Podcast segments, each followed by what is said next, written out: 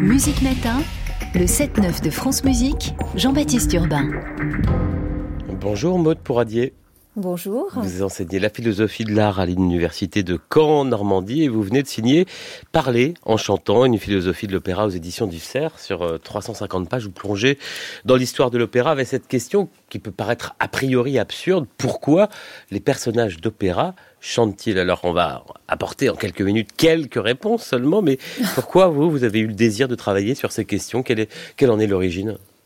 Alors, quelle, en est l'origine? C'est d'abord que j'aime énormément l'opéra et qu'en tant que professeur, j'ai à cœur de transmettre cet amour de l'opéra. Je constatais que certains de mes étudiants entraient directement dans cet univers, tandis que d'autres étaient, euh, euh, comment dire, étaient arrêtés par euh, ce qu'ils considéraient comme un art artificiel. Et donc, au fur et à mesure des années, je me suis rendu compte que c'était une question qui n'était pas accessoire, mais elle était au cœur de la querelle de l'opéra dès l'origine. Comment peut-on imaginer une histoire qui est entièrement chantée. Et au fond, mon, livre tente de, répondre à cette question. Voilà. Vous citez le parlare cantando, qu'est-ce que c'est? Le parlare cantando, donc c'est une expression qu'on trouve dans les épîtres dédicatoires des, frères Monteverdi ou madrigaux de, Claudio Monteverdi, où Monteverdi explique que euh, désormais il ne faut, il ne faut plus euh, euh, plus cantare et parlando, mais il faut parlare cantando, et donc il faut parler en chantant. Alors évidemment, cela renvoie à certaines techniques de diction, à certaines techniques de chant, mais ce que j'ai essayé de montrer, c'est que c'est aussi une autre conception du chant, c'est-à-dire que ce n'est pas simplement une couche de musique qu'on va rajouter à la parole, mais il, faut vraiment imaginer un acte d'énonciation chantant, c'est-à-dire on va dire quelque chose en chantant parce qu'on a de bonnes raisons de le dire, hein, parce que euh, le message passera plus facilement, parce que la performativité de ce qu'on va avoir à dire sera modifiée par, euh, le chant. Et c'est au cœur de mon livre, pour comprendre ce qu'est l'opéra, il faut repenser l'opéra à partir des actes d'énonciation chantant. Ben, on, y revient dans un instant, mais je propose qu'on écoute un air de Monteverdi, que vous citez d'ailleurs dans votre livre, euh, cet air de Sénèque dans le couronnement de Popée.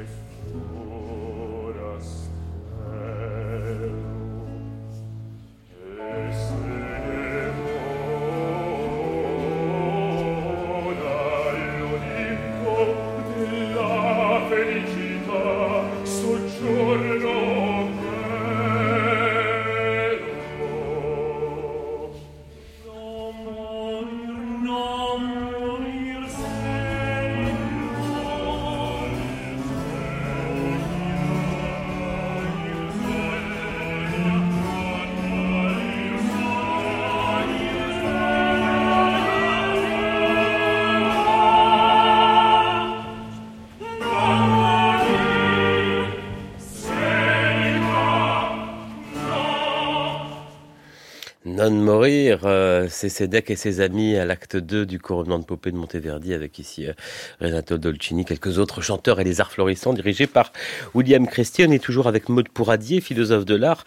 Parler en chantant, une philosophie de l'opéra vient de paraître aux éditions du Cerf. Vous citez euh, dans votre livre cet air en particulier, pour quelle raison? Alors, je cite cet air d'abord parce qu'il est magnifique, mhm.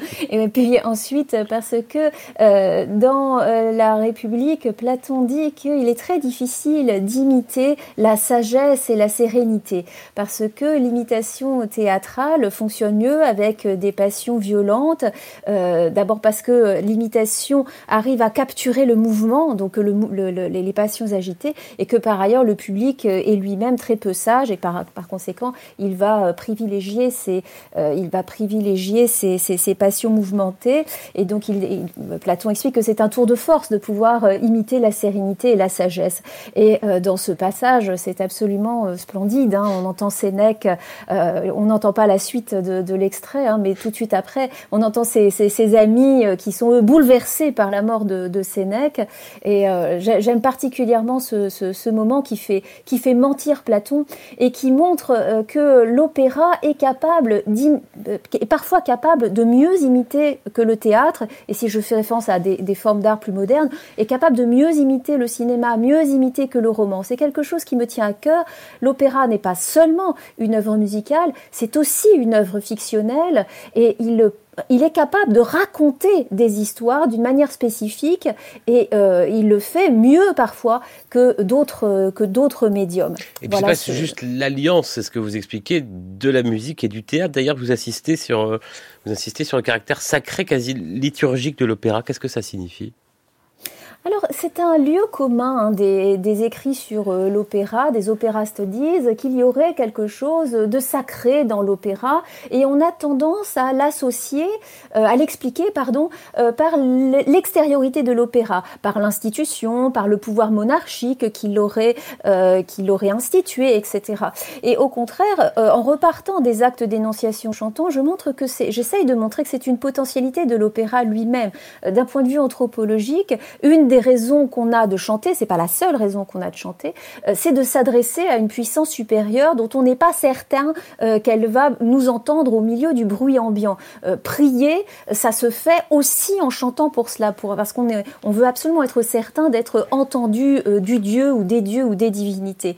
Et en ce sens, donc j'essaye de, de lister, enfin de faire une cartographie des actes d'énonciation chantant, des raisons pour lesquelles on a vraiment de chanter dans la, dans la vie réelle et la prière est l'un des moments où euh, l'humanité euh, a besoin de chanter ou ressent le, besoin de chanter.